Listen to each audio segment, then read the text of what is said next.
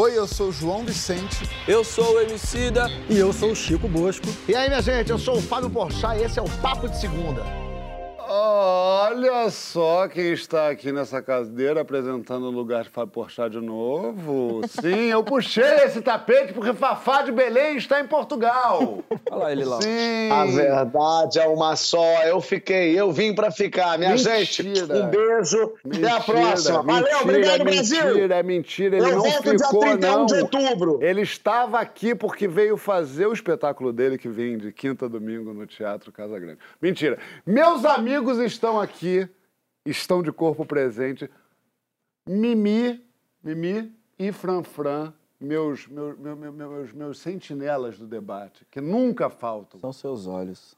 Coisas mais lindas Seus do olhos. mundo. E para completar nosso lindo elenco, a nossa vilã, a mais nova vilã do Brasil. Uma espécie de Carminha misturada com Nazaré Tedesco, com cortes de, de Odete Reutemann, Letícia Colim. Uau! É. Muito Olha. obrigada. Ah, lá em Chegou cima. chegando, chegou chegando. É bom que a gente fique com a expectativa, Expectativa bem baixa, João, pra baixa, estreia. é obrigada, isso. obrigada É mesmo. só isso que ela promete. Foi o que ela falou aqui atrás, quando a gente estava conversando. Ela falou: espere no mínimo uma Odete Reutemann.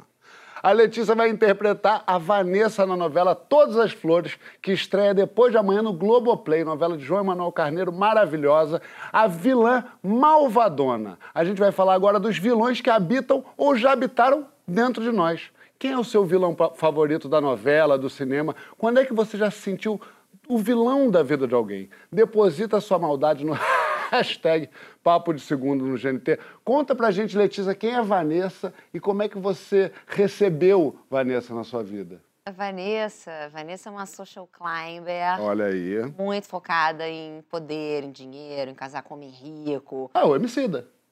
É, Eu não achei esse cara aí. É o Emicida. caramba, né? ela é bem oposta do homicídio, eu diria. Ela tá com os valores bem distorcidos. assim. Ela representa uma, uma grande parcela da nossa população, que está muito conectada com a aparência, com o mundo material. E ela tem uma característica, assim, é, da inveja mesmo, dessa coisa ruim, né? Que a pessoa tem diante da irmã, que é a personagem da Sophie Charlotte, que é Maíra. Que é uma deficiente visual. E Exatamente, é um- é uma PCD, né? Então a gente vai também trazer esse tema de um jeito muito delicado, muito profundo, muito verdadeiro. Acho que a gente está tá nesse momento de abertura para dar outros saltos dramatúrgicos, né? Com outros tipos de personagem. Então a gente vai. É horrível porque o lugar que me cabe diante dessa, dessa personagem que tem deficiência visual é, é de ser extremamente capacitista. Então ela não economiza no Uhum. Mas ela é. xingamento- Ela é. Capacitista É com força. com força. É, é, é é um traço forte dessa vilania mesmo. Ela, é porque ela tem tanta inveja dessa irmã que é tão brilhante, tão luminosa, é, tão maravilhosa. E, e- e aí ela é o, é o que ela encontra para destruir, né? Eu acho que o bullying tem esse lugar, né? É. Quando você admira muito, você vai no que você acha que é um ponto fraco, que na verdade não é, porque a singularidade é o que a gente tem de mais precioso, né? Então, Exatamente. é por aí. Muito bom. Me diz uma, a sua primeira vilã. É. E a gente conhece, eu- citei alguns, vilões apaixonantes da nossa teledramaturgia. Você acha que Vanessa tem potencial para isso? Está apaixonado por Vanessa? Está julgando Vanessa?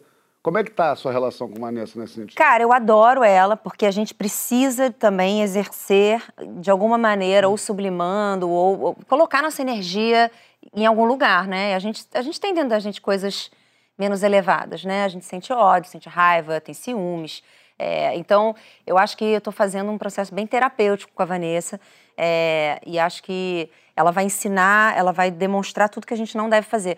Agora, a minha primeira vilã, João, quando você falou isso, eu me lembrei de A Bruxinha que Era Boa. Uma peça que eu fiz na minha juventude, quando Isso. comecei a Então já trabalhar não como é a atriz. primeira vilã. Não, porque aos, aos 10 anos eu já estava no palco dando grandes gargalhadas vilanescas. Então seria minha, minha segunda vilã da minha carreira. Muito bem, muito bem. A bruxinha que era boa é muito boa. É muito bom. Mas eu Às fazia a bruxinha que era. Ah, Você fazia a bruxinha que era má. Ah, é. Eu peguei esse papel, me deram na escola. Acho que eu tinha alguma coisa ali. A gente tem aqui um teaser, cenas inéditas de Letícia na novela. A gente tem por quê? Porque eu tenho contato com o pessoalzinho na Globo. Se fosse Fábio nessa cadeira, a gente não teria nada. Olha lá. Eu sou sua mãe. nem amargurada por não enxergar, ela não é. Vanessa, eu acho que a gente tá precisando conversar. É, a gente precisa conversar mesmo. Eu ia até te chamar, parece que você adivinhou. Bom, é, eu tive com o meu médico e ele me disse que o câncer voltou. Ai, que susto. Ô, garoto, por que não bate na porta? Eu vai entrar? descobri com quem o Rafael tá namorando. Você não vai acreditar. Quem? É conhecida?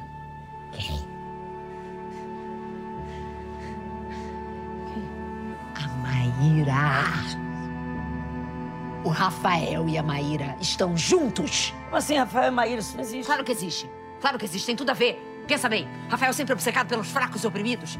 Sempre defensor dos cegos. Aonde que ele conheceu ela? Na Rhodes. Um casal perfeito. Sério. Aqui, a mesa tá na sua frente, tem faca, tá? Surpresa! Essa é minha irmã, Maíra. Esse é meu noivo, Rafael. Ué, amor, não vai dizer nada? Vai cumprimentar minha irmã?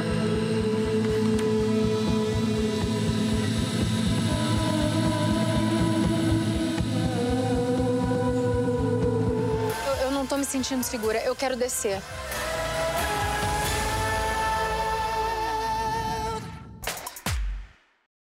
Nossa, me pegou Gostei aquela virada ali, hein? disso? Gostei disso também. Na Achei que tem coisa ali, Me aí. pegou legal, hein? Do... Teve ali um negócio bom. Sabe quem me lembrou? Ah. Meu vilão favorito de todas as novelas. Tava ele. ó. Alexandre, Alexandre da, da viagem. Sério? Porra, que honra! Nossa, viradinha aqui, ó. É, é muito bom. esse- Isso vai bombar no WhatsApp. É verdade. Essa figurinha, Figurinha aí, vai essa figurinha bombar é na figurinha Não, se eu virar meme, isso pra mim. Não, você não. Quando? Com certeza vai virar meme. Ela, ela é. Ela é bem- Memesca. Memesquíssima. Memesquita. Eu não tenho medo, não. Enfio logo o pé na jaca. O pessoal vem coisa de naturalismo, eu falo, vamos fazer o arquétipo da vilã mesmo. Força. É isso, tá bem demais. Já adorei esse ano. Que bom. Francisco, me diga, Diga, uma meu. coisa. Fala, você manda e eu obedeço. Tem chance da gente gostar demais do vilão e começar a relativizar a maldade? Tipo, ele. Ah, ela pegou ali a irmã, é deficiente visual, botou ali no L ponto, mas também, coitado, sofreu tanto na infância. Não tem esse perigo de dar essa relativizada? Eu, eu acho de- eu, eu acho que eu entendo de onde vem essa questão. Mas eu diria que não. Eu, eu entendo que essa questão vem do seguinte lugar, que tem, tem duas leituras fundamentais sobre a vilania ou a violência, a maldade e tal. Uma eh, tende a ver nesse comportamento raízes que são coletivas, estruturais, sociais. E aí, nesse sentido, o que seria o perigo seria que essa leitura comportaria uma desresponsabilização. Ela eliminaria a dimensão eh, racional e voluntária de livre-arbítrio, se você quiser, de quem comete uma, uma maldade, né? e assim você estaria incentivando a violência ou a vilania por uma falta de punição.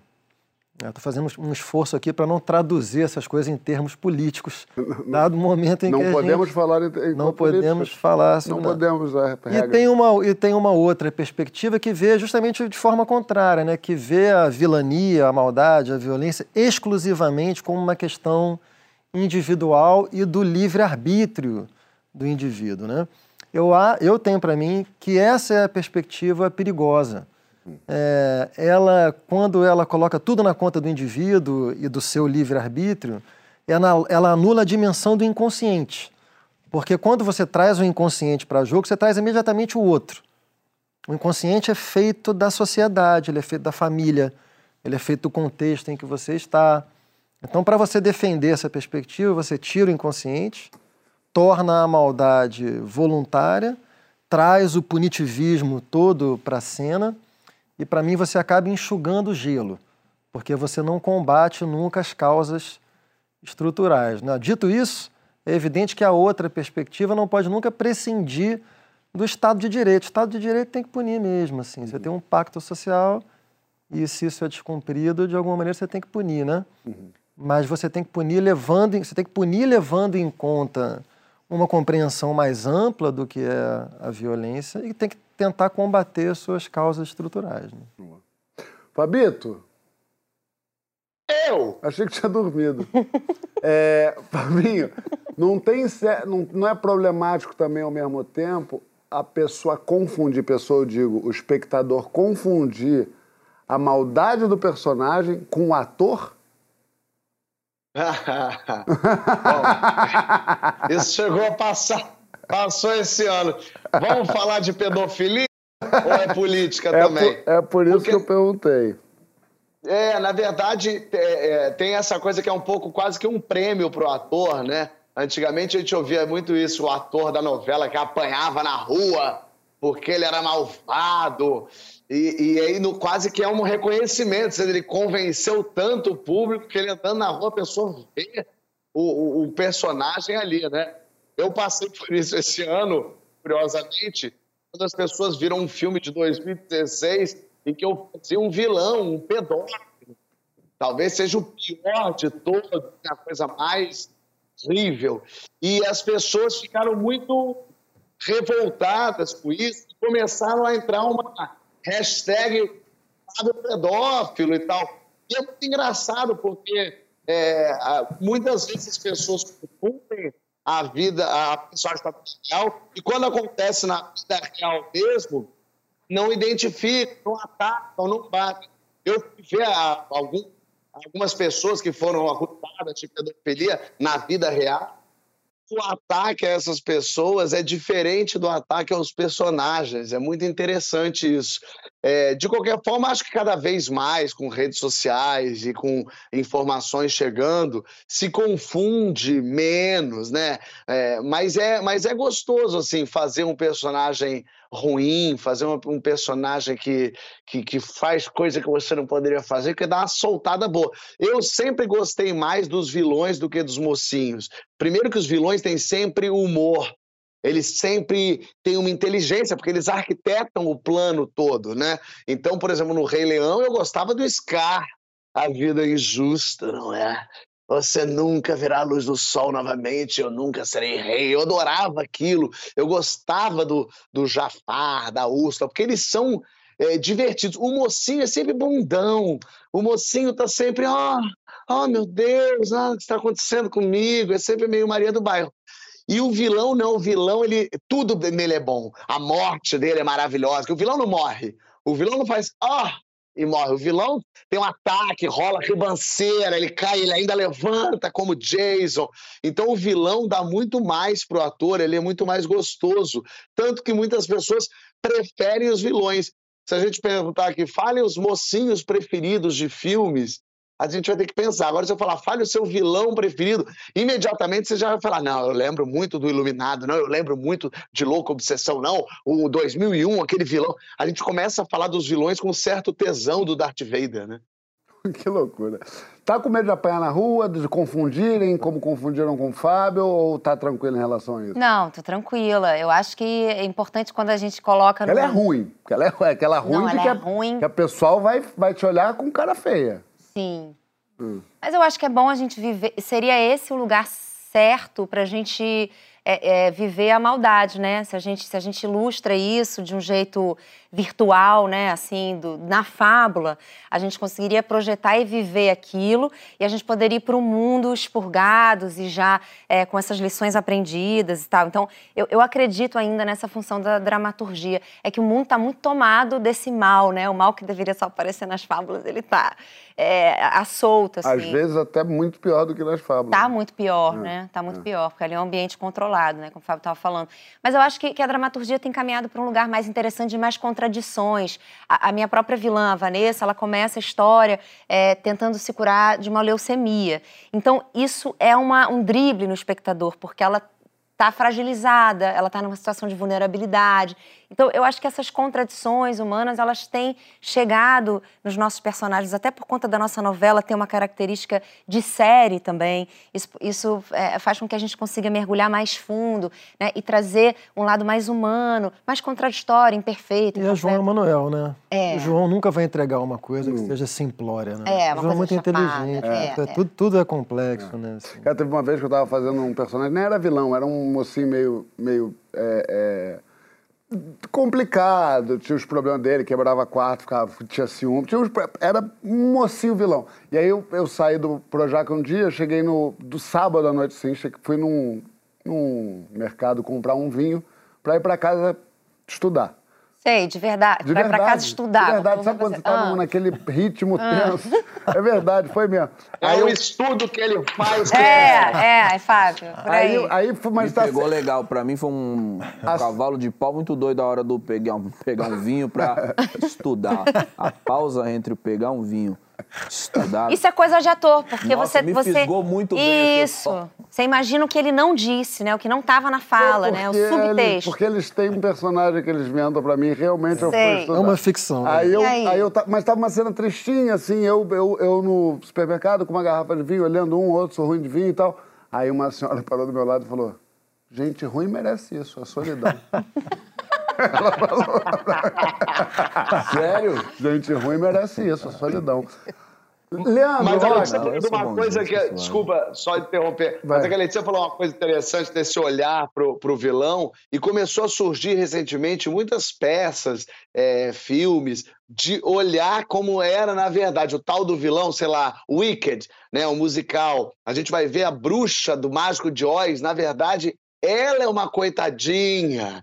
A gente vai olhar lá atrás, ela era má, mas o que, que aconteceu com ela? O que, que ela fez para Dorothy? Tem uma coisa de um, de uma- um interesse também da indústria de pegar esses grandes vilões e fazer os filmes dos vilões. Malévola, tem o filme da Malévola, aí você vai entender pelo que passou a Malévola. Tem umas coisas de. Os vilões começaram a ficar mais interessantes, né? É, eu acho que a gente está tentando também ter uma experiência da vida mais inteira, né? Com as suas contradições, porque é, a gente tem é, é, momentos difíceis e, e- e é o que a gente faz a partir de, né? Acho que todo mundo tem suas dificuldades, maiores ou menores, só que, só que os vilões fazem más escolhas, né?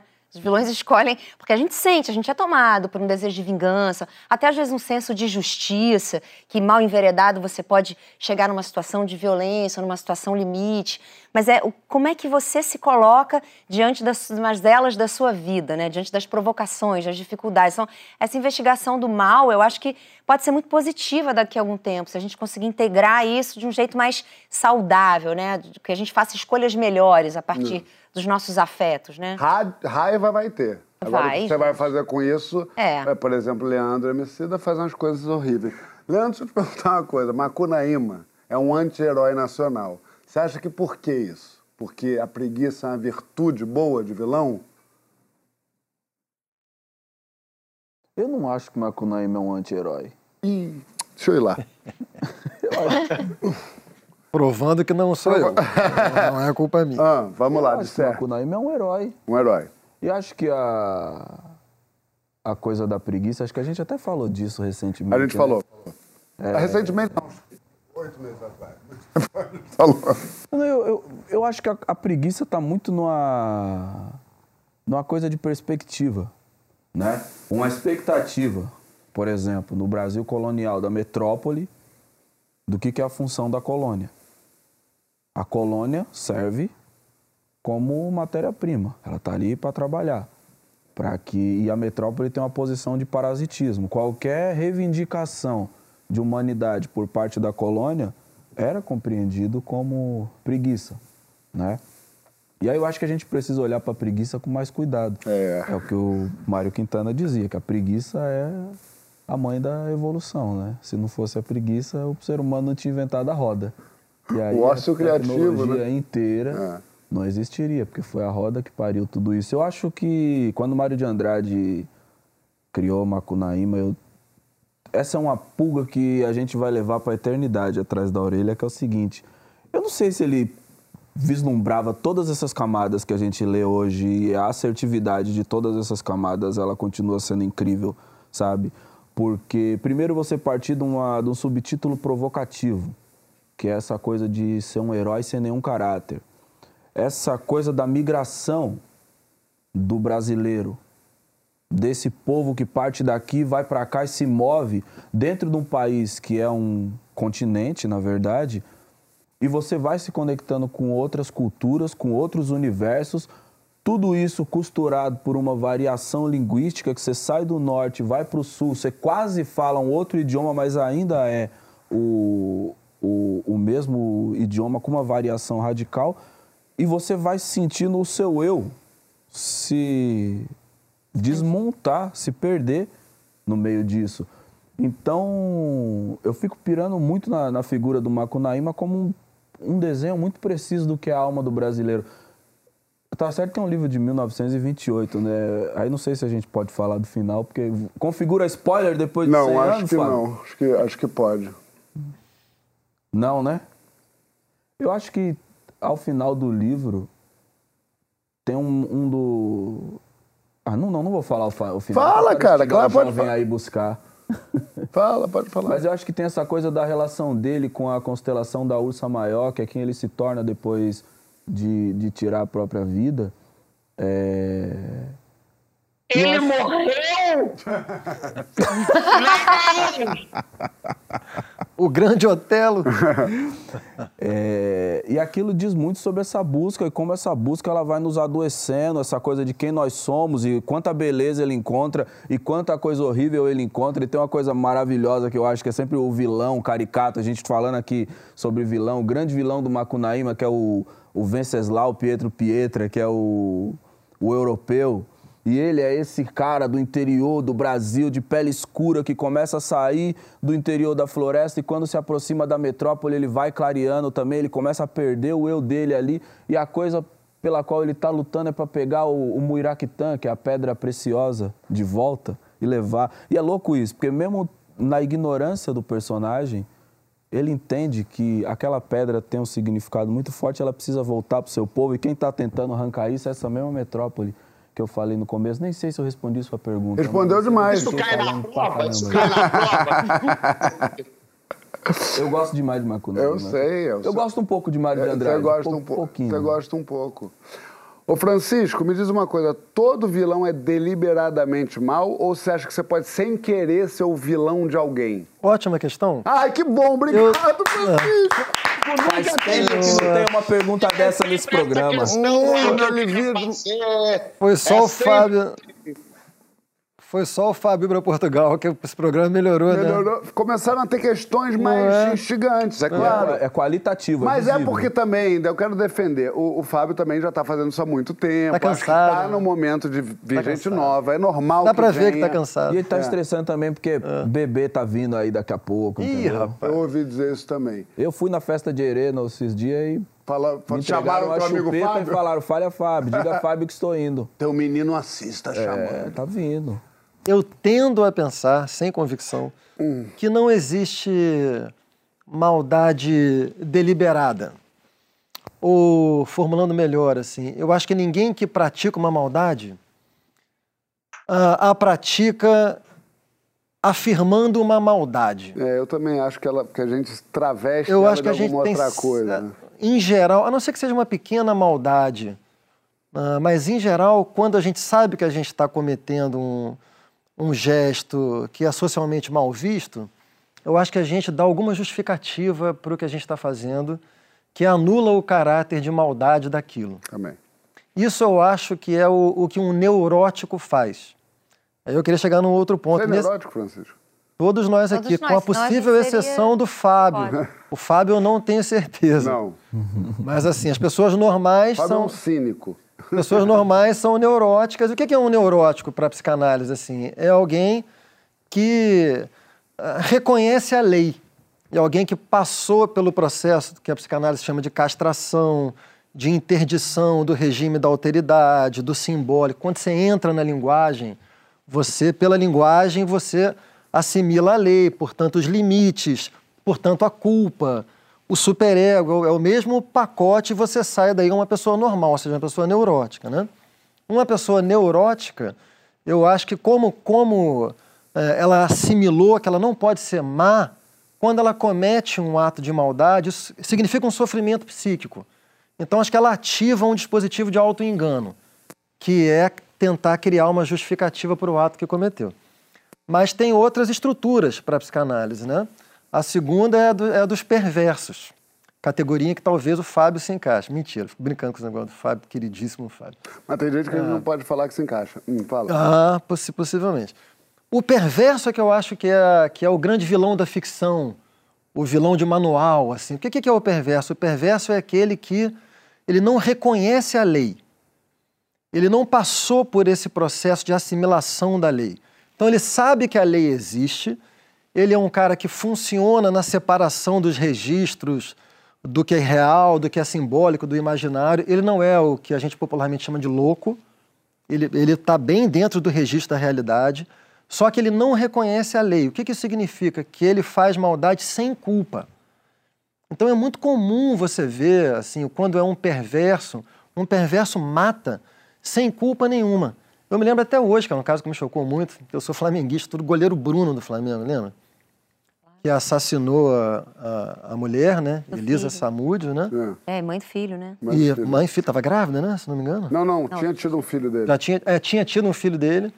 E a entrevi as entrevistas que ele deu, assim, já quando ele era suspeito, ele não demonstrava culpa nenhuma. Aquilo, para mim, não sou psicanalista, Uhum. claramente um, um perverso. É um perverso, né? É, Que seria um psicopata também, né? que é, o, Estaria ali que é o que o galera. popular chama É, de é. psicopata, exatamente. E por último tem o, o psicótico. O psicótico é aquele que não faz distinção entre o real e o imaginário.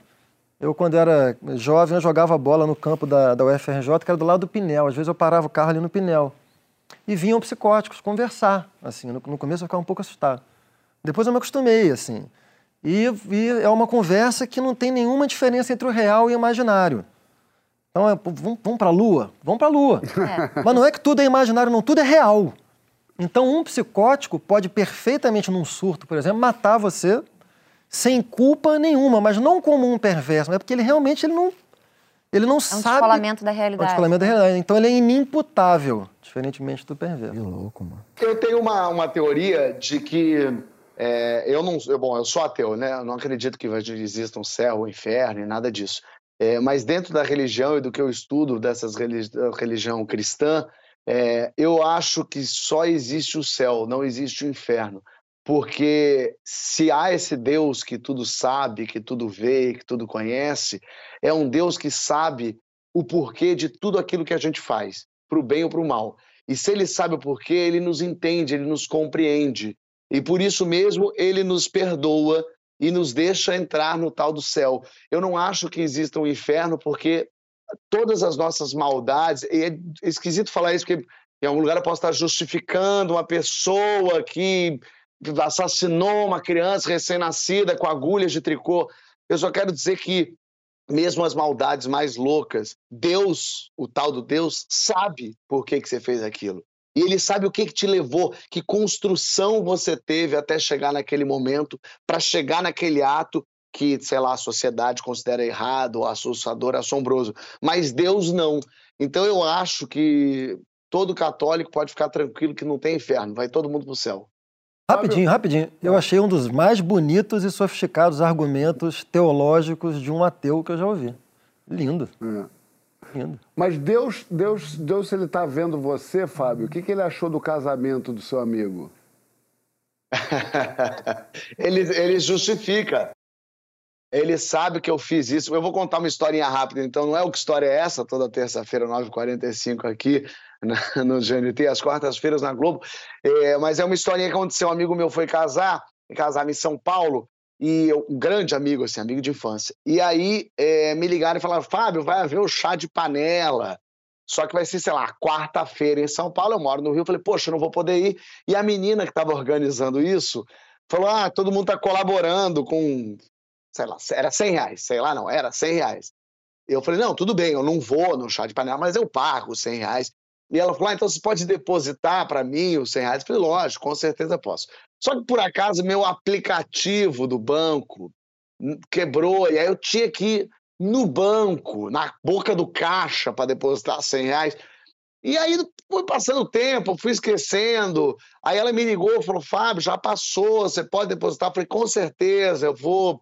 Esqueci, desculpa. Aí, quando vier um amigo meu aqui, eu dou para ele 100 reais e tal. Só que foi passando o tempo e eu esqueci de fazer isso. E a menina, com toda a razão do mundo, estava puta, porque a pessoa que organiza isso é a pessoa que fica cobrando 500 pessoas, que tem que falar, que tem que tirar. E eu devia ser o único que não estava pagando, ela já estava brava. E na quinta vez que ela me ligou, ela falou: Fábio, mandando mensagem. Você não pagou, eu acho isso um absurdo. Você é uma pessoa famosa, você tem uma reputação. Eu posso é, atrapalhar isso, eu posso é, jogar teu nome para as pessoas saberem que você não paga. Eu achei aquilo tão fora de contexto. Eu, achei, eu falei, você está brincando? Ela falou, não, não estou brincando nem um pouco. Quem tem filho grande é elefante. Eu não vou ficar cuidando de você, você assuma as suas responsabilidades. Aquilo foi me dando uma raiva tão grande, aquela mulher começou a me ameaçar por conta daqueles 100 reais, que eu ia ver, eu ia ver ela em 20 dias no casamento dele, eu podia dar. Eu, fiquei, eu falei, fica tranquila, Helena, eu vou te pagar, fica tranquila, tá bom? Vou mandar entregar na sua casa. Aí que eu fiz, peguei 100 reais, fui no banco e troquei por moedas de um centavo. Eu tive que ir a cinco bancos, porque não havia moedas de um centavo suficiente. Eu enchi uma caixa de moedas de um centavo, pesadíssimo, 100 reais em moedas de um centavo. Dei um nozinho, coloquei um recadinho fofo dizendo é, do seu elefante, Fábio Porchat, estão aqui os seus 100 reais e entreguei na casa, no, no, na portaria do prédio dela, fui embora. Mas com um alívio, com, com um peso tirado das costas, do que diz, enfia no, nesses seus 100 reais. Pô, e ela estava certa, mas que ódio que deu daquela pessoa. E foi uma maldadezinha, uma vingançazinha, que eu quase que não tinha o direito. Mas que gostoso que é se vingar. A vingança é um prato que se come frio. E eu fui no casamento e o grande assunto dos amigos era o encontro de Fábio e Helena. Ela devia estar possessa, porque ela não falou nada comigo. Não nos encontramos até hoje, não sei qual foi a reação dela, mas não importa. O que importa é que eu tirei de mim um peso e dei esse peso em moeda para essa mulher. Impressão que você saberá em cinco minutos. É. Manda um beijo pra Helena. Vai cantar esse telefone aí, hein? Muito bem. Letícia, em algum lugar da sua cabeça você tem medo de fazer, influenciar pessoas a fazerem maldades ou isso nunca passou pela sua cabeça e eu tô te dando essa paranoia agora? Não, a gente pensa em muita noia muito grande, né? De fazer uma novela, de levantar uma, esse arquétipo tão poderoso, um arquétipo de potência, na real, né? Eu acho que o vilão tem isso, porque ele cruza os limites, né? Ele passa por cima das coisas. Acho que tem a ver com essa paixão que a gente tinha também da mitologia grega, né? Os deuses, por que, que a gente achava eles tão incríveis? Porque eles estavam acima do bem e do mal, de qualquer julgamento mundano, do que estava certo, do que estava errado. A gente gostaria muito de viver né, nesse lugar sem fronteiras civilizatórias, onde a nossa barbárie ela vem à tona. Quando você vê alguém fazendo tudo, você fala: eu também posso, eu também vou pegar um milhão de reais em moedas de um centavo e jogar na cabeça daquela. A gente tem isso, né? Mas é, a sociedade ela é construída, ela está sobrevivendo porque nós temos regras ainda bem, não é? Então acho que a gente flerta com esse desejo inconsciente de poder tudo. É, agora eu tenho que trazer aqui nesse papo de vilão é, a grande vilã mor dessa novela que é Regina Casé fazendo Minha Mãe Zoé. Então já que você estava falando sobre justificativas, a minha personagem foi criada por uma mulher que vive criando sua própria moral. É, que, que, diz o que, que, se pode fazer, o que não, que não se deve fazer. Então, ela ensinou essa filha é, que elas estavam acima do bem e do mal e que, por algum motivo, elas poderiam cruzar fronteiras para conseguir o que elas queriam. Elas têm uma relação bem neurotizada, você imagina mãe e filha, sozinhas, só pensando em coisa ruim, né? Porque a relação já é muito intensa, uma relação simbiótica ali das duas, é, onde uma precisa da outra para conseguir cumprir os planos, as armações, são muito maquiavélicas, ardilosas, muito inteligentes, o que eu acho muito, muito legal, porque o João Emanuel sempre traz a figura da mulher num lugar protagonista, é, para o bem e para o mal. É, então, eu acho que é, é muito bonito a gente ter uma novela com tantas mulheres contando essas histórias com as suas com seus dilemas e seus enfrentamentos assim. Então só para mandar um beijo para Regina, que também estava em Portugal. Eu tô achando que o Fábio no fundo foi lá para assistir o primeiro capítulo da novela que passou em primeiro lugar lá em Portugal. Eu soube disso. É, foi lá. Eu amei o Posso nome... fazer uma pergunta para Medicina? Ah, desculpa.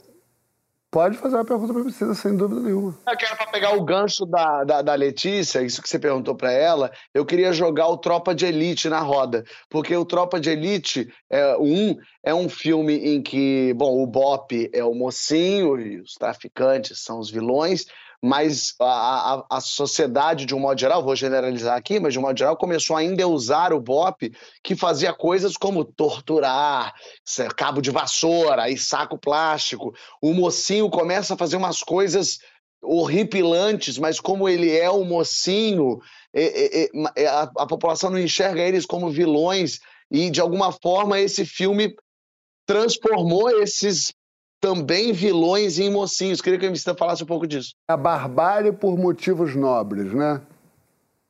Teoricamente. Eu acho que depois que você começa a borrar certas linhas, todo mundo vira vilão, mano. Sabe? Eu acho que uma história como a desse filme, é... ela acaba evidenciando isso. Vale tudo para combater o mal, inclusive se transformar no próprio mal, saca? E a partir do momento que você borra essa linha, saca? Que você ultrapassa essa fronteira, você não está só reproduzindo essa parada, que você está achando que você está combatendo e todo mundo não vira monstro a partir desse momento. Eu acho que olhar por essa perspectiva que você está falando faz a gente entender como a gente precisa tomar muito cuidado com nossos medos, saca? O nosso medo de uh, do outro, do desconhecido, daquele que vamos pegar agora a sociedade brasileira nesse momento, nosso medo do pobre, tá ligado? O medo do, do favelado, tá ligado? A sociedade brasileira que olha pro favelado e tem nesse cara o estereótipo do malfeitor, do bandido, tá ligado? O quanto é perigoso que esse desconhecimento e essa distância, alimentado pelo seu medo e pela sua ignorância, transforme você em um monstro. Entendeu? E aquelas pessoas que já são de várias maneiras vitimizadas por uma estrutura violenta, extremamente desigual, vão acabar ganhando um alvo nas costas também, porque elas passam a ser entendidas como alvos em potencial, porque o seu medo ele precisa ser é, sanado, vamos dizer assim, ele precisa ser curado. E a cura para o seu medo, ela vai vir através da violência. No final das contas, mano, é, eu acho que a gente está falando de um grande fantasma do fascismo que atravessa todos os tempos, sacou? E é algo para o qual a gente tem que estar tá sempre atento. 30 segundos, João. Sei que a Bela quer encerrar o bloco. Desculpa, Bela. É só porque eu acho que esse filme ele, ele, ele tem uma, ele, ele mostra uma coisa fundamental. Esse filme tem um problema sério, a meu ver. Ele tem uma política da forma que é fascista. O que é a política da forma? Ele, ele filma o policial do BOP de perto, de maneira a humanizá-lo e a produzir uma identificação do espectador com o policial. E, e filma o traficante de longe. Então, o policial que mata, você conhece a mulher dele, você conhece o sofrimento dele. Isso que a Letícia estava falando antes, o Luiz Eduardo Soares uh, tem um livro chamado Justiça, que tem uma frase maravilhosa, que ele fala: o sentido de toda história depende de onde você começa a contar essa história. É que... E o, o, Tropa de Elite só conta a história da perspectiva do policial do BOP. Ele nunca conta a história da perspectiva do traficante. Então, essa identificação que o filme fez com o BOP, ela é menos espontânea da sociedade brasileira do que um efeito da política da forma do filme. Que beleza, muito bem, muito obrigado, senhores. E na volta, um dilema: como lidar quando você se dá mal com uma pessoa que vocês juntos são brilhantes? Quer dizer, quer dizer quer terminar um bloco? pessoa te atrapalha. Mentira. Como é que você lida com esse mal? Vai lá na hashtag Papo de Segunda no GNT que a gente já volta.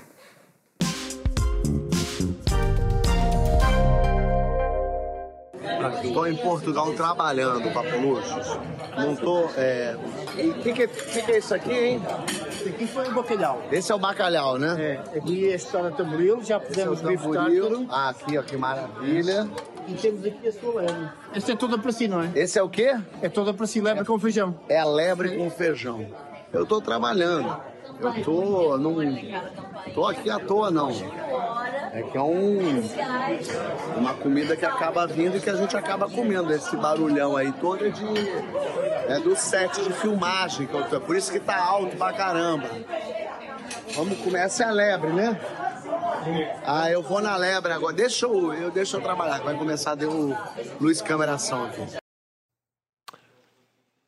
Foi gratuito isso, não foi? Eu sou contra a ostentação. É humilhação. a gente volta, muito merece a gente tipo volta, mas a gente volta humilhado, mas não totalmente humilhados, porque temos essa maravilha de convidada, que por acaso é uma das maiores profissionais da teledramaturgia, da dramaturgia do, atual do Brasil e do mundo, Letícia Colim.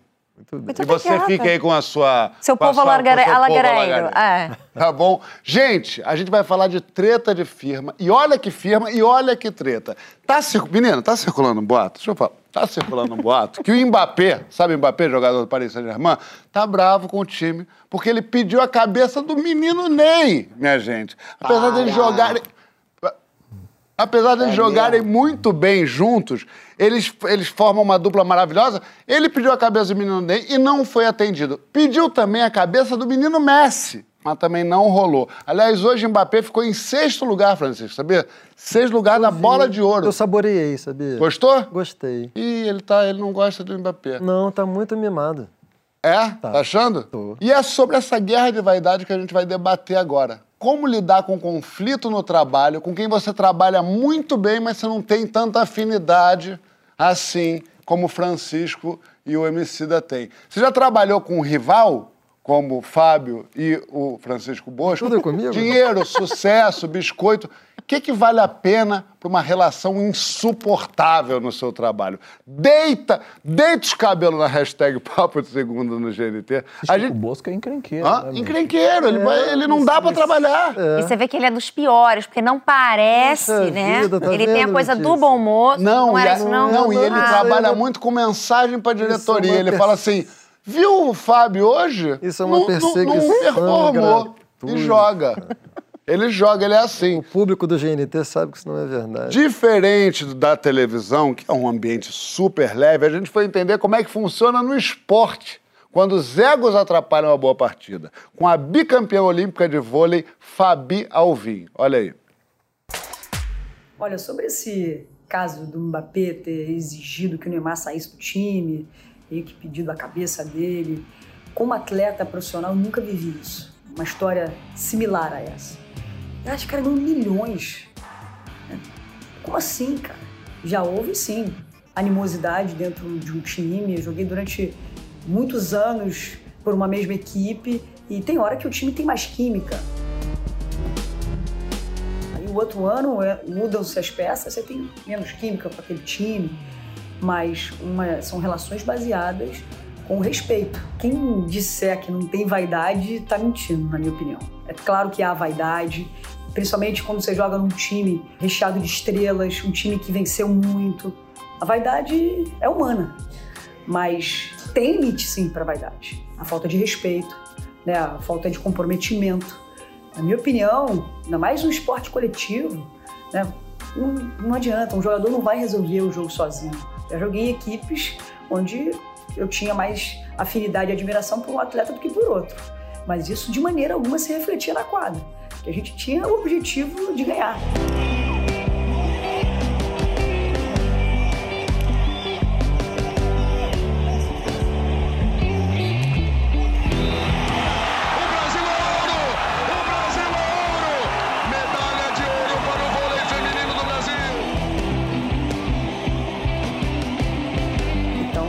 Dá para fazer coisas boas mesmo, mesmo sem essa admiração mútua.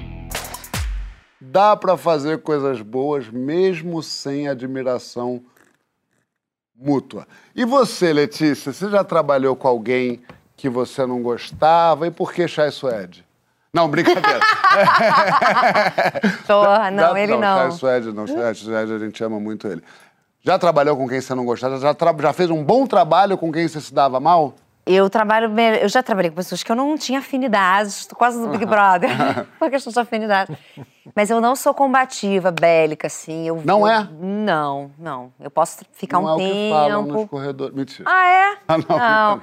Eu, eu, eu não, não, não, não gosto, não tenho energia pra isso, não sei lá.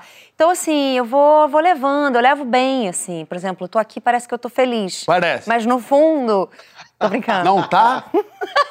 Ela queria que eu tivesse aí, né, João? É Essa a lógico. diferença. Pô, tá lá. Ah, então é isso. Não, olha só, dá super pra você trabalhar. Eu acho que faz parte.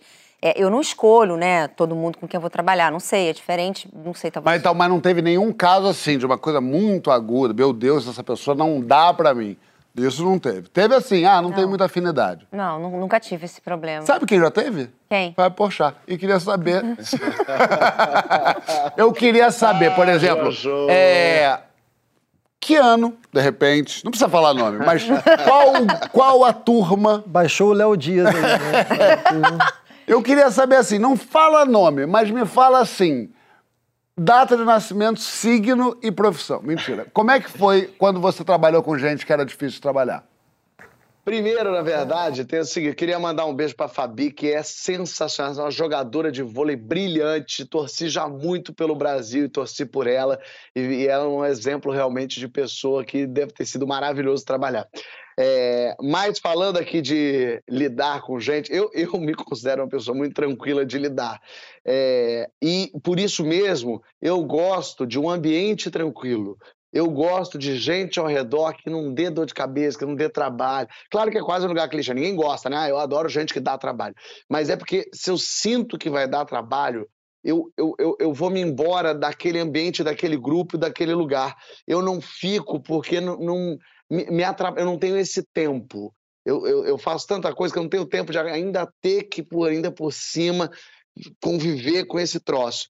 É, eu já convivi com alguns comediantes é, muito difíceis e que eu já me prometi que nunca mais vou trabalhar com eles é, na minha vida, pelo meu bem. E são comediantes que eu gosto, que eu admiro, comediantes que eu, que eu acho muito engraçados, mas o, o Fábio da consciência, de... porque às vezes eu encontro e falo, poxa, essa pessoa é tão engraçada, tão divertida, eu podia fazer alguma coisa com essa pessoa. E imediatamente o meu cérebro fala, não, não, não, não, não, Fábio, lembra? quando você falou que não ia mais, nunca mais na sua vida fazer? Então não vamos fazer. Ah, porque a gente vai esquecendo. Vai passando tempo, você vai esquecendo. Ah, mas será que era tão ruim mesmo? É, é muito ruim mesmo. Muito difícil pessoas a se mudarem. Claro, jovem, talvez amadureça e tal. Mas quando a pessoa já é um adulto maduro, é, é, é muito, muito duro você fazer, por exemplo, teatro com gente que não é parceira. Pô, teatro é um negócio que você vai conviver o, o seu ano todo, todo final de semana, você tá junto, você tá do lado, você viaja com aquela pessoa. Então você ter o demônio do teu lado no teatro é insuportável. É, acho que talvez seja o pior de todos, porque é ali mesmo, não tem um corta-ação, é junto, ao vivo, ali, e não dá não dá para fazer. Eu já coloquei na minha frente que, é, claro, eu sei que talvez tenha que engolir uns sapos, e talvez num evento, talvez em algum momento, você acaba que se encontra com essa pessoa e você tem que fazer lá um negocinho. Mas eu trazer para os meus projetos ou fazer os projetos dessas pessoas, jamais, porque é muito chato isso. Tem tanta gente legal e boa você vai, só sobrou fulano. Não, não só sobrou fulano. No Porta dos Fundos, por exemplo, ali Todo mundo é legal, é gostoso trabalhar com aquelas pessoas, é divertido trabalhar com o Gregório, com a Evelyn, com o Portugal, com a Tati, com todo mundo ali. É bom, não dá trabalho, um acrescenta no outro, um levanta a bola para o outro. Quando você entra, é claro, é, você quer ser engraçado, você quer ser um bom comediante, quer é, que as pessoas deem risada de você. Mas se você começar a entrar numa disputa de quem é o mais engraçado aqui, destrói o todo. Então, assim, eu tenho algumas pessoas que estão aqui na minha cabeça, não te falo agora, mais por questão de tempo, que eu quero ouvir os outros falarem, mas que eu já me prometi que eu nunca vou trabalhar na minha vida. Engraçado, durante o seu depoimento um teve uma risada no. Um negócio aqui só.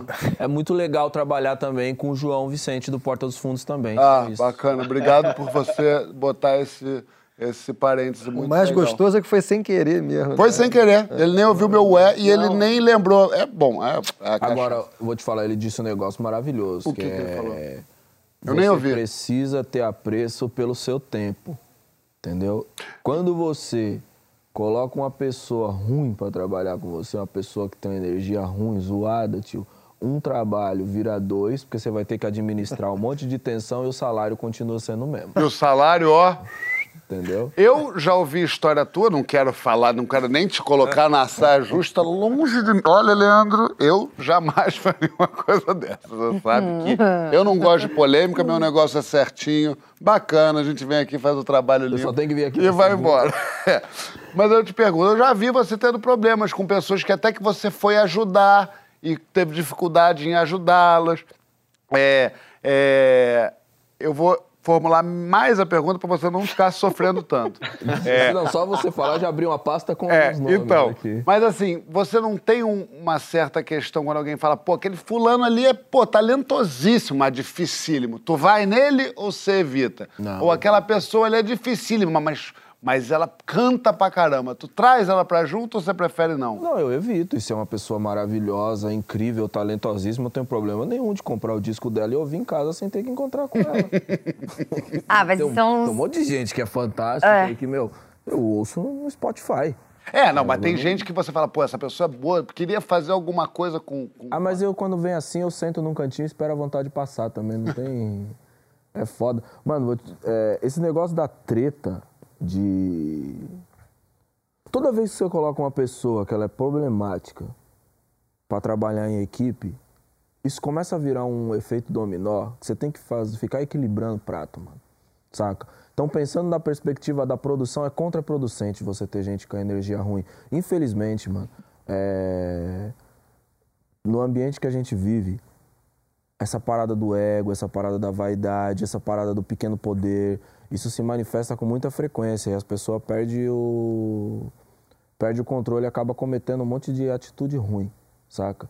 Mas pensando da maneira prática mesmo, é, acho que lá na laboratório a gente conseguiu criar uma parada muito bacana assim, meio que impõe um jeito de fazer as coisas funcionar, porque já é uma coisa tensa, né? Imagina que tudo tem cronograma, tudo tem que entrar agora, tem que estar a roupa de não sei quem, tal horário, o palco e o arranjo, não sei o que, tudo, né? Tempo curtíssimo, sabe? Então já é uma parada que ela é estressante, já é um negócio que é desgastante. Você tem que criar uma atmosfera da hora pra fazer todo mundo colocar seu Mas melhor o pra problema fora, é quando a saca? gente não pode escolher, né? Você É isso tá que eu ia te perguntar. lugar ideal, né? É isso que eu ia te Porque- perguntar. Pra você vale mais gostar do que você tá fazendo ou gostar com quem você tá fazendo? Pra mim, É. gostar com quem eu tô É, fazendo. você gosta da coxia. Eu gosto da coxia, mas eu já aprendi que isso é um é, é raro, né? Você ter você ter uma coxia assim genial. A gente quebra pedra todo dia, né? Assim, a gente não A tá no Letícia, lugar. por favor, eu tô falando de M, APCA. A gente já tá podendo escolher um pouquinho. Não tá? Não tá podendo falar assim, ó. É, com essa pessoa eu prefiro não. Cara, Ou jamais não. faria isso. Jamais faria Mesmo isso. que eu possa, assim, muito. Porque eu acho que a diversidade é um desafio interessante, importante. Eu acho que eu, acho que eu é, minimizaria uma coisa. Porque tem atores, tem artistas brilhantes. No caso do jogo cênico, é diferente, eu acho que do- da coisa da comédia ou até do músico. Mas a coisa do teatro, da cena, do cinema, da dramaturgia. É importante que as pessoas tenham energias diferentes, pulsações diferentes, pontos de vista diferentes. É importante que você tenha uma irritação, de repente que aquilo também vai te trazer uma coisa, um, sabe, um jogo ali que vai provocar um resultado especial. Então, eu acho que uma pedra no sapato é importante, sabe? Mas eu não tô falando de uma pessoa que pense diferente ou que seja diferente. Tô Só falando, por exemplo, de um mau caráter, que numa, num jogo cênico vai, por exemplo, dar deixa na hora errada pra você se estrupiar. E é isso que eu tô falando, porque não é só É nesse uma... sentido que eu falo também. Ah, tá, É não, nesse sentido que eu falo, não é tipo você ter uma diversidade de pensamento ou coisa dessa natureza. Eu, eu, eu sou muito seleto com isso porque eu já vi muitas pessoas ruins prejudicar pessoas inocentes, sacou? Entendi. Então eu, eu me blindo e tento blindar as pessoas que trabalham com a gente, saca? Porque eu sei que não vai ser comigo que o filho da puta vai ser filho da puta, saca? Vai ser com a tiazinha que tá levando o café. Também, é. Entendeu? É, é, destrói toda a estrutura. Fafá, Só que fala. pra mim é só um dia, então eu vou fazer. Ah, É. pra aquela senhorinha que tá ali, vai acabar com a vida dela, entendeu? Num dia vai destruir a mulher, ela vai estar chorando num canto ali com vergonha de falar porque ela tá com medo de perder o emprego. Então, mano, eu prefiro ser a pessoa que tá atenta a isso, a esse tipo de comportamento, saca? Porque a gente tem que montar esses times. Quer falar, Fafá? E é tão maravilhoso, é, e é tão maravilhoso quando você trabalha com uma pessoa que é incrível. Eu fiz a grande família e a minha dupla era a Marieta Severo. Eu acho que não existe dupla mais maravilhosa do que a Marieta. Eu era um moleque chegando na grande família, a Marieta é bom, é a Marieta. Cara, ela me recebeu, me abraçou, me levava pra todo canto, toda a cena que tinha, que por acaso eu não tava, ela não tem que botar ele, como assim? Ela vinha com o texto, falava, Fábio, que-" era um negócio assim, uma pessoa do gabarito da Marieta, é, ainda querer trocar, quer dizer, é lógico, é porque é a Maria, afinal de contas é a Marieta, mas assim, trocar com esse moleque que chegou e, e, e, e abraçar e trazer para dentro, é uma dupla, é, assim, que, que, que quando você tem uma pessoa dessa, e você de repente encara uma outra coisa que é uma pessoa desagradável, você fala, Deus me livre, nunca na minha vida, eu só quero Marieta Severos na minha vida.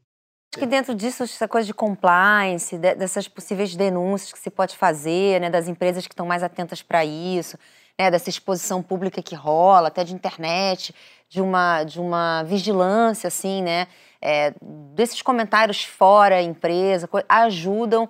Eu acho que isso é uma coisa interessante desse mundo, né, assim, contemporâneo, que tem muitas coisas ruins, mas que consegue ir mapeando um pouco e dando mais voz, né, a quem consegue. Mas... A gente está falando de, um, de, uma coisa muito barra pesada, é. né, de abuso moral, é. ou de mau caratismo, é. de... Já, já te falei quando nós foi gravar em Angola? Algumas coisas. Falou que saíram na porrada dois músicos. Ah, então eu já falei. Ah, já. É esse é, é, é isso que eu ia te contar. Porque é louco essa coisa. Porque é isso que a gente tem que administrar, dois egos, é. né? E você não sabe a temperatura na qual aquilo tá, mano. A depender do que é. Agora, Francisco, me diz uma coisa. Pega teu, teu, teu diploma de ensaísta, joga pela janela e pensa. Agora, Chiquinho é presidente do PSG. Te chega Mbappé é, e, ah. e fala: corta a cabeça de Neymar e de Messi. Ou ele ou eu. Numa situação dessa, o que, que a pessoa tem que fazer? Eu fiquei pensando como é que eu seria presidente do PSG. Cara, eu acho que é só botar um terno azul marinho, é, navy. eles são árabes. Né? É. E, tipo, e, e, e ah, mas tem alguma coisa aí. Não, não, tem é um alguma terno coisa azul aí. marinho com uma gravata então, vermelha, ó. É. Eu preferia jogar no PSG, mas falta um pouquinho. Falta um pouco, falta um, só um pouco. pouquinho. A história é louca, velho, porque a história não é só uma história de, de ego. Ela é uma história. O meu sonho era estar no Sport TV, né? Então, nesse momento eu vou realizar meu sonho. É. Tem muito. O time do PSG é o time mais mal montado da história. Que isso? É tipo o Flamengo de 95, que era o ataque Romário e Edmundo, sabe? O ataque Melhor do ataque sonho, do mundo. Que não aconteceu nada. Porque o Messi, apesar de ser o, o, o maior jogador da, do futebol contemporâneo, tem 34 anos. Você já viu o Messi jogar no, em algum estádio? Eu já vi. Já. Eu já vi também. Se, se vocês, vocês devem lembrar, o Messi sem bola, ele anda. Ele anda, fica então, paradão. Ele não anda. faz nada. E quando vem a bola, é um gênio absoluto. Então ele não marca. O Neymar. Aliás, até, é até uma desrespeito falar, Messi, é, marca é. aqui. Ele fala, quê? Pois é. O Neymar já está com 30 anos, né? 30 ou 31, sei lá. E Mas também não, não é um cara que gosta muito de marcar. O Mbappé é jovem, tem muito vigor físico, mas não quer carregar o piano para os dois caras passarem. Então tem um, tem um problema ali que é tático físico naquele time, que é muito mal montado. E o Mbappé quer vencer. O Messi já ganhou tudo. O Neymar ganhou uma ou duas Champions, sei lá. Mas o, o Mbappé, embora já seja campeão do mundo, ele quer jogar num time em que, ele, em que o time vença, ele quer ganhar a Champions. Então acho que o contexto. Não quer um gato gordo ali. Não quer, exatamente. E o Neymar, além de tudo, é um cara difícil, assim, um cara que tem um futebol majestoso, assim, magnífico, mas é um cara difícil. Nem tanto, talvez, no trato com as pessoas, que ele parece um cara carismático pra caramba, assim. Mas é um pouco difícil pro time jogar, assim. Então acho que o contexto é um pouco esse. Ele queria um time vencedor e é difícil ter um time vencedor com esse, com esse elenco, por incrível que pareça. Né? Muito bem. Eu acho que você é, resolveu para o Mbappé. Você deu essa questão para o Mbappé, você acaba de, de é, demitir menino Ney e, não, e não, não, porque ninguém quer comprar o Neymar. Hã? Ninguém quer comprar o Neymar. Fale por você, o Santos tá Ninguém tá quer. Ah, bom, o Santos vai pagar, vai pagar. Quem é que vai pagar o salário? O Neymar é caríssimo. 777 tá chegando aí no Vasco, minha gente. Agora a conversa chegou na pocilga. minha gente, a gente vai voltar a falar sobre. Vai, na volta a gente vai voltar a falar sobre discursos do Oscar. Do M, do Grammy, que quase todo mundo já ensaiou secretamente ali num banho antes de dormir. Quem estaria no seu agradecimento do seu discurso imaginário? Marca essa pessoa lá na hashtag Papo Segundo GNT que eu quero ver a sua família brigando ali. E olha só quem tá de casa nova. Chique, casa boa. O Inhaque GNT agora faz parte das redes sociais do Receitas. Cada prato, entradinha, drinks, tudo que os chefes de GNT preparam e todo o conteúdo de culinária da Globo num só lugar. Olha aí no QR Code, ó, cadê? Aqui, ó, bonitinho. Vai lá, acesse, divirta-se, empanturre-se, que a gente já volta.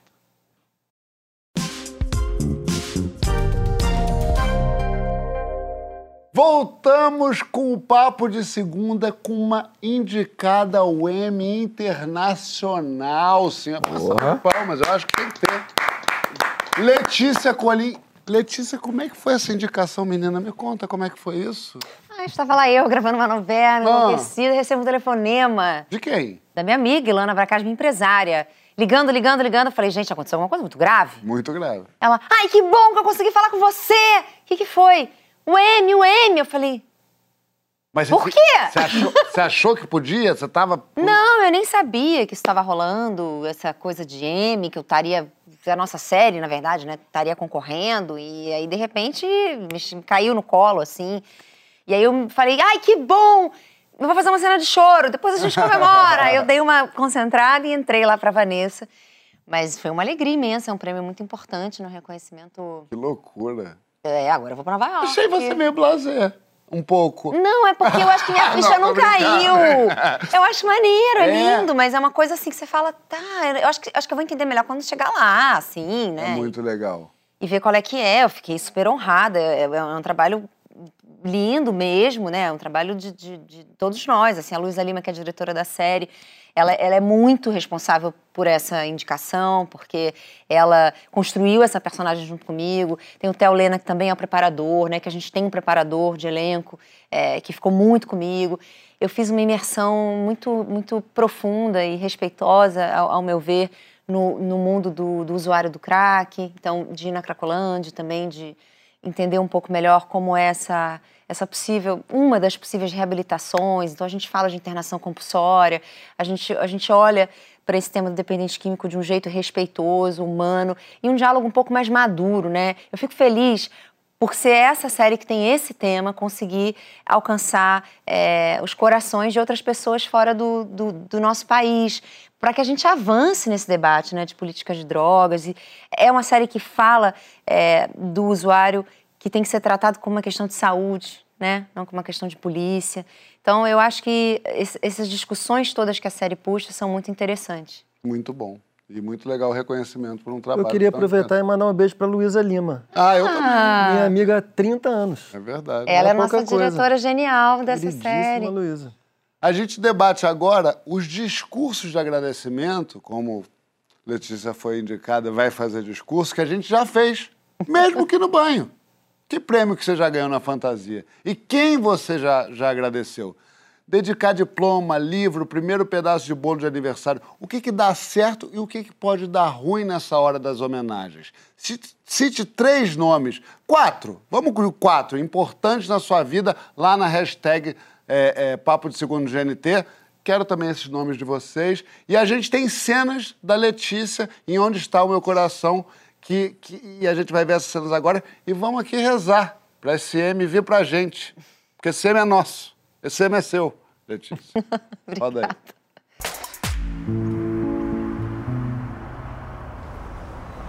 Filho. Mãe. Peraí.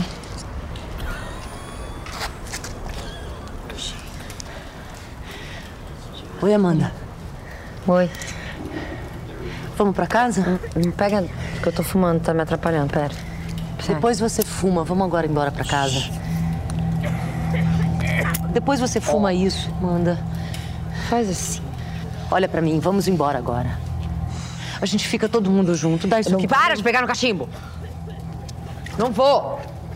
Faz isso, Amanda. Vamos embora. Estragou meu cachimbo aqui. Minha filha, chega, esse lugar aqui não é pra você. Vamos embora comigo, por favor, eu tô te pedindo. Ei, dona. Amanda, Favor de sair, bora. não, não, eu só vim pegar minha filha, a gente já tá saindo. A senhora disse que ia cobrar um produto aqui pra curtir, mas é, tô a vendo gente, que não. a gente vai comprar Ela sim. não é minha mãe, A não. gente vai comprar e vai sair Me juntas. conheça. Vamos, minha filha, vamos embora comigo. Bora, Amanda, bora, bora, bora. Vamos embora comigo, Bora, minha cai filha. fora, bora, eu tô minha te senhora, pedindo, eu tô- Amanda. Tô falando pra senhora ir embora, por favor. Eu tô indo embora. A senhora tá atrapalhando o meu negócio aqui.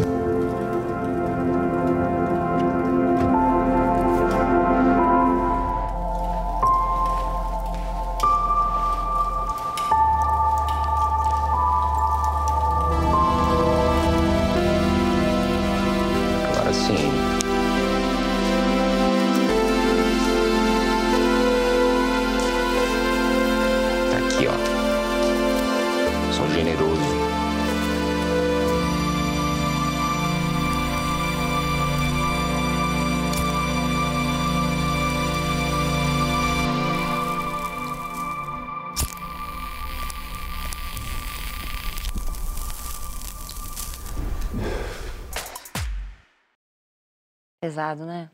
Bonito. E eu quero saber é, sobre esse M. É, quem é Letícia quando ganha um prêmio? Quem é Letícia quando perde um prêmio? Nossa, primeiro eu preciso só falar da Mariana Lima, que, que- que- desculpa, Imagina. só porque ela, ela é uma parte fundamental dessa história. É muito emocionante a gente relembrar. É, o trabalho da Mariana é impecável e ela representa a mãe, né? A mãe do usuário que nunca desiste. É um negócio, assim, muito forte. As pessoas se identificam muito com o personagem dela, que, que, que vai atrás da Amanda na boca de fumo e que é, fica esperando essa filha voltar e que, e que tem uma coisa trágica, né? Que é o que fazer, né? O que fazer diante desse, desse abismo que se instaura, né? Quando a pessoa está tomada, ela perde as rédeas da vida e a substância assume. É, e o quanto isso é sofrido, assim. Então, é, meus parabéns e meu beijo para Mariana Lima, que que está encarnando todas as mães, todas as mulheres que, que passam por essa questão é, com alguém da família, com o marido, com o filho, pessoalmente, né? As mulheres também são usuárias. Então, é, meu, meu abraço apertado e dizer que isso tem solução, tem cura, é possível, é possível. É Tratamento. difícil, é, tem tratamento, é com acolhimento, com respeito, com paciência, é compreendendo que as recaídas existem, mas que depois disso sempre dá para levantar e recomeçar. Então, é, como isso é um problema que atinge a muitos de nós, se alguém estiver nos vendo nesse momento, tenha fé, acredite, é, e, e- e você vai conseguir sair dessa. Falando Esse já é um agradecimento dela, agradecimento maravilhoso. Quando ela ganhar, ela vai falar É. tudo isso. Ah, esse tema é muito contundente, assim. Mas eu não sei, João, o que eu falaria se eu estivesse lá, assim. Eu acho que ia agradecer meus pais. Eu sou atriz desde os oito anos de idade. Eu ia falar que eles foram fantásticos de não terem desistido. Calma, já que você está fazendo isso, eu vou já te dar aqui, ó. que eu já fiz aqui uma, uma réplicazinha Ai, meu pra você Deus. fazer isso aqui. Pode, pode fazer aqui, ó, Thank pra ver. you. Que que- Como é que Oh. seria mais ou menos essa, essa- esse agradecimento? Depois eu quero vocês dois também é? fazendo, você e Fábio. e Tá. Cida. Bom, é, hi, é, Brazil. I Oi, hope, Brasil. é, I hope we are in the best political moment right now. É, é, eu espero que a gente esteja num período melhor político agora. Yes. Um, Sim. I, I love red. Eu adoro vermelho. E, and I'm here to, to defend the culture and, Tô and, aqui para defender a cultura. and, and to say that um, we are very important to create a nation that be proud of our people. E dizer que a gente é muito importante para criar uma nação e, e ser orgulhosa da nossa, do- das nossas pessoas. I, have a bad uh, translator tonight, I'm Eu- sorry. Eu tenho um péssimo tra é, translator tonight. But I want to say thank you to Emicida and his songs. Uh, that I really love his um, his composition and and his um, ins- inspiration to society. Quero agradecer ao Emicida Yes. porque ele tem sons, músicas incríveis e são inspiracionais para a sociedade e também é um gato. And uh, I want to say thanks to Papo de Segunda that uh, brings me this this trophy. So thank you so much. E o melhor programa do Brasil é o Papo de Segunda. Eu nunca tive num programa tão bom na minha vida e mudou toda a minha vida e, e o jeito que eu vejo televisão. Obrigado. Now you. Muito bom. Eu agora é? Francisco, como é, que você. O que, que você agradeceria? o meu agradecimento seria sucinto. Assim. Eu tô olhando para a câmera certa? Diga lá. Então, se- seria assim, eu queria dedicar esse prêmio aos meus três filhos, Ih, tá sem, os qua- sem os quais eu teria ganhado esse prêmio cinco anos antes. Ah, isso, aí- isso aí é plágio. Isso, isso aí você pode. Já, já, já dá, já, dá, já dá a fonte. Você não vai agradecer, não? Eu não.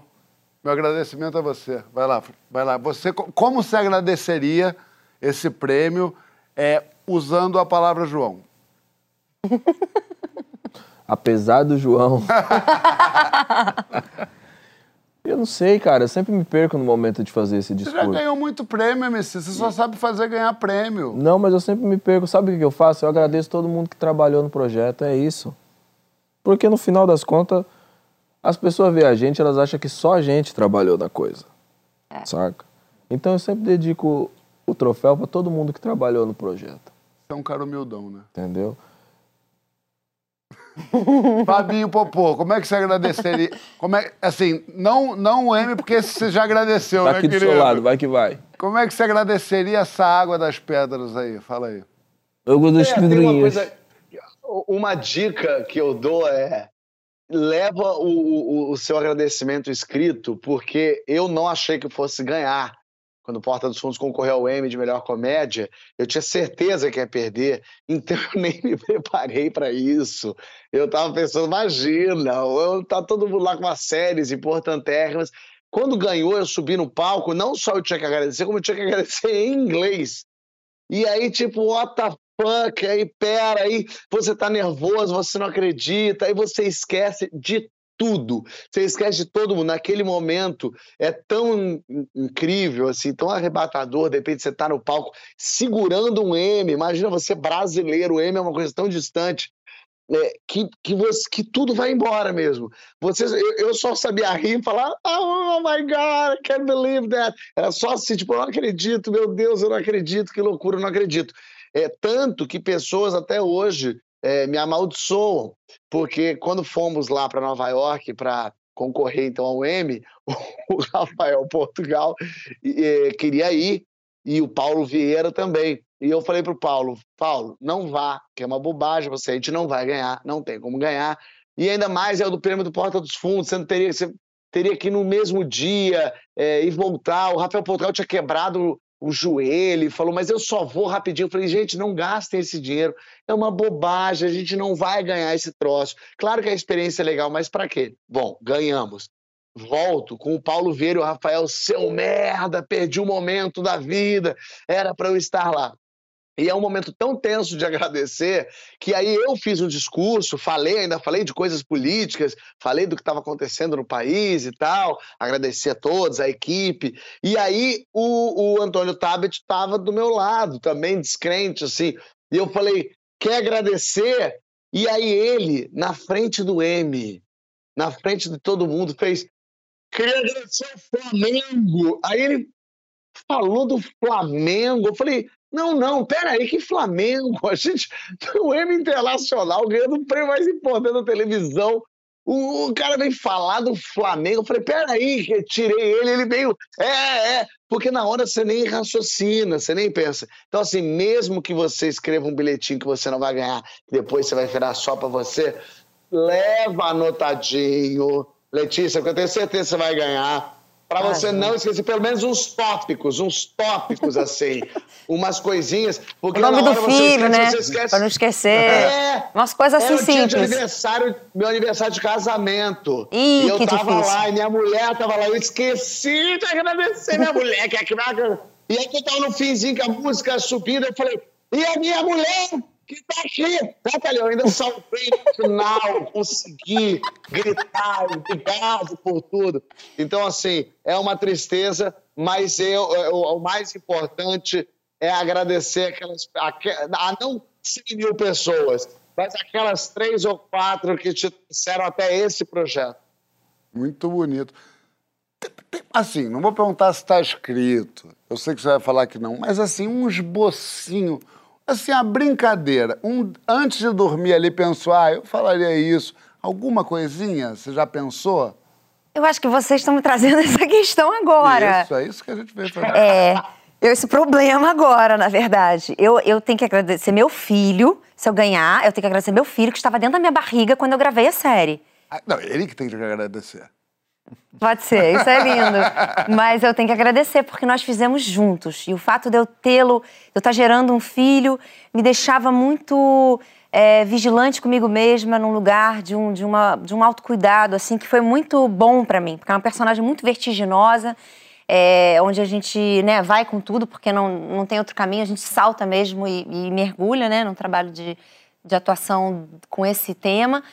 Mas eu tinha que o tempo todo estar cuidando e protegendo o meu filhote. Então, ele fez esse trabalho comigo, ele cuidou de mim, eu cuidei dele, esse era o nosso combinado. É, e eu tenho que agradecer meu marido também, que vai estar na plateia, então eu espero não esquecer, igual o Fábio fez. Então eu vou falar, você é o. Michel, Michel! Eu, eu vou falar que ele sempre me apoiou imensamente, porque ele é um cara foda, porque ele sempre falou: vai, brilha, esteja linda, faça teu, tua parada, sabe? Vai lá, acontece mesmo. Tipo, nunca foi inseguro ou, ou- ou competi- competitivo. Isso é muito maneiro, então ele é um, um bom exemplo, realmente, assim.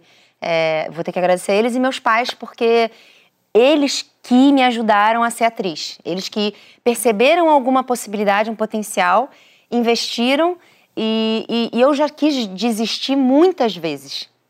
E eu dizia para o meu pai, desabafava assim muito, falava, ah, eu, eu acho que eu não quero mais, acho que eu não sei fazer, não estou conseguindo. E ele falava assim, eu garanto, pode ir que você vai conseguir. Então, Eu garanto. eu garanto você. Muito Você bom. pode estar com medo, mas eu garanto, pode ir que vai ser bom. Mais importante que o discurso é saber quem são as outras três concorrentes para já começar um voodoo legal. pra gente já começar a família, é, mandar coisa em Instagram dizendo sua vagabunda. A gente não tem sororidade nessa hora, Letícia. Desestabiliza o inimigo, né?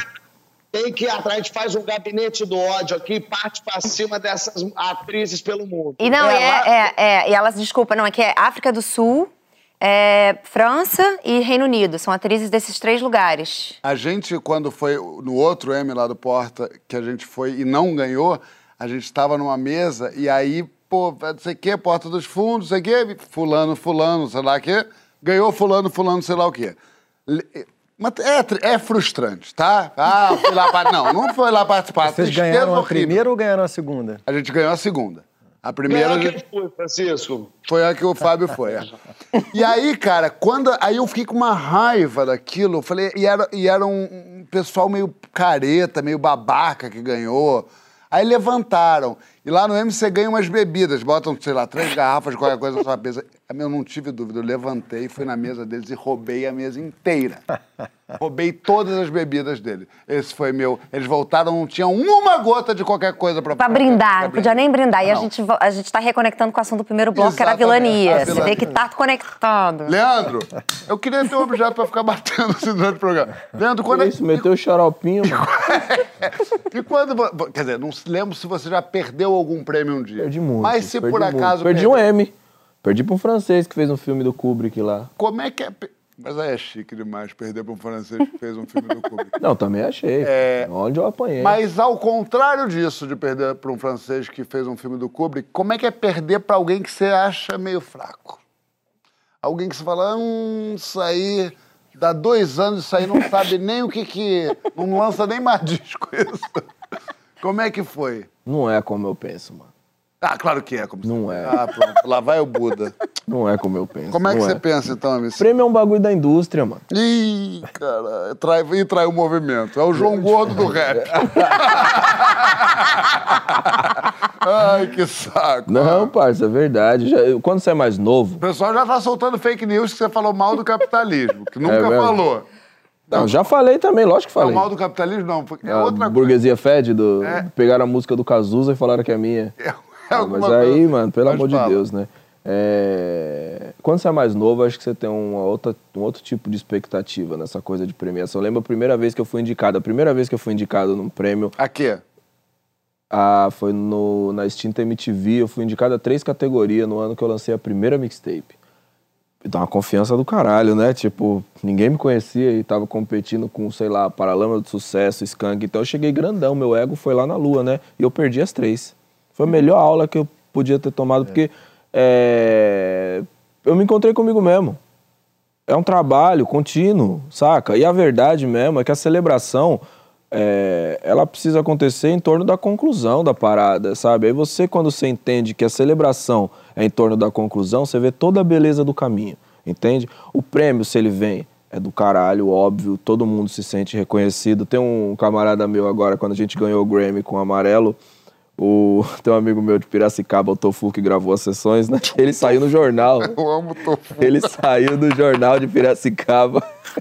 Ele colocou um terno, nunca vi ele de terno, mas pra ocasião do jornal ele colocou um terno, ficou parecido o Ray Conniff, sabe? Só que eu acho que a parada mais da hora é a trajetória, mano. De verdade. Por isso que eu não fico fazendo essa comparação. Porque qualquer um que ganhou ali também tem uma trajetória, mano. Agora, falar pra você agora, sinceramente, minha, minha sensação no momento, eu tô muito tiozinho, mano. Eu tô muito tipo. Não, vai lá você, fiote. Você tá? Quero ver se for o Grammy latino, você vai mandar o fiote. Hum. Olha só, eu vou dar aqui, porque esse você já ganhou. Ai, Entendeu? obrigada. Já resolveu esse assunto, resolveu João. Não precisa viajar. Ai, obrigada, Ó, meninos. Olha, significa ti, muito, tá? tá, It means a lot, tá? Só não segura aqui que eu acho que eu quebrei. Ô, gente, tá. Voltando aqui. Você bateu o negócio? Eu bati, porque eu, eu achei. Eu, eu acho que assim, esse- essa posição de, de apresentador âncora, eu me senti falta de um troço pra bater. Engraçado. Fala, Francisco, como é que é isso? Um martelinho. Tipo, Mas posso contar uma coisa pra, triste pra vocês? quê? Acabou. o programa Ah, é? e acabou também a minha gestão o interina. Fábio vai voltar? Nossa. Eu achei que ele fosse ficar lá pra Não, sempre. então, eu falei com a direção, conversei Não bem tem nada que a gente direitinho. possa fazer? Hã? Não, eu tentei. Eu acho que, enfim. Só? Eu tô tentando. Mas de, qual- de qualquer maneira, por hora, Por hora é o esse que é o tem. cenário. Quero agradecer a todos pela paciência, pela audiência, pelos meus amigos que não me largaram a mão. Fábio, sim, me largou. Vou mandar uma lista pra você, Pra viu, Fábio? Letícia, eu quero agradecer muito, falar que boa so merda pra você. Vai trazer o troféu, vai Ah, trazer o troféu pra nós. Atenção, porque a novela Todas as Flores estreia nessa quarta-feira, dia 19, e o lançamento será com uma live do primeiro capítulo aberto a não assinantes. Atenção, não assinantes também terão acesso às 20 horas. A partir da semana que vem vão lançar cinco episódios toda semana às 18 horas. Eu não vi, mas eu já amei. Então você assiste. Letícia, muito obrigado. Obrigada, meninos. Todas as Uma flores. E até semana que vem com o Fábio, infelizmente.